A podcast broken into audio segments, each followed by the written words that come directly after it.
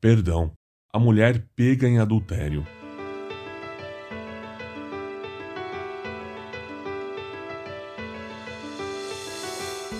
Um dia, quando Jesus ensinava no templo, os mestres e líderes religiosos trouxeram uma mulher a Jesus por causa do seu pecado.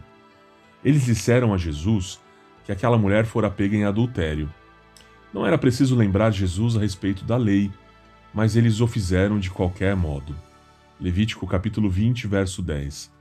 Na lei, Moisés mandava apedrejar tal mulher. Então perguntaram a Jesus o que ele pensava a esse respeito. Calmamente, Jesus abaixou-se para fazer algo inesperado. Ele começou a escrever na terra.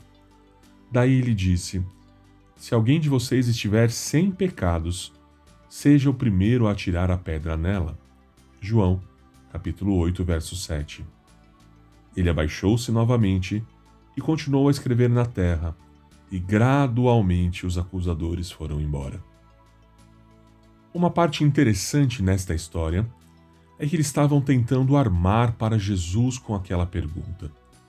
Eles queriam ver se ele cumpriria a lei ou não, embora eles não tivessem cumprido a lei inteiramente. Se aquela mulher fora pega em adultério, eles foram negligentes ao deixar o homem que estava com ela porque a lei dizia que ambos deveriam ser mortos.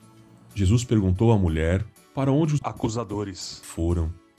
Disse que não condenaria e disse a ela que abandonasse a sua vida de pecado. Não houve um discurso como: Como você pôde fazer isso?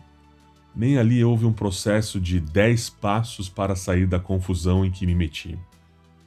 Havia apenas um comando simples, mas poderoso, emitido por um Salvador que realmente queria que ela fosse e não pecasse mais. Para os fariseus e mestres da lei, Jesus ter dito isso àquela mulher sem condená-la e mandá-la embora era uma desgraça. Eles obedeceram totalmente às suas leis, o que deu início a um elitismo espiritual. Era tudo o que eles tinham e em que confiavam se eles ao menos soubessem o quanto o perdão de Jesus poderiam enriquecer suas vidas. Podemos ser aqueles que precisam de perdão em qualquer situação. Talvez nós somos os que cometeram um ato abominável, mas ainda não nos demos conta disso.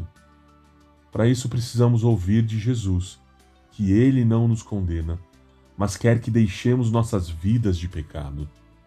Mas também podemos ser aqueles que precisam estender o perdão.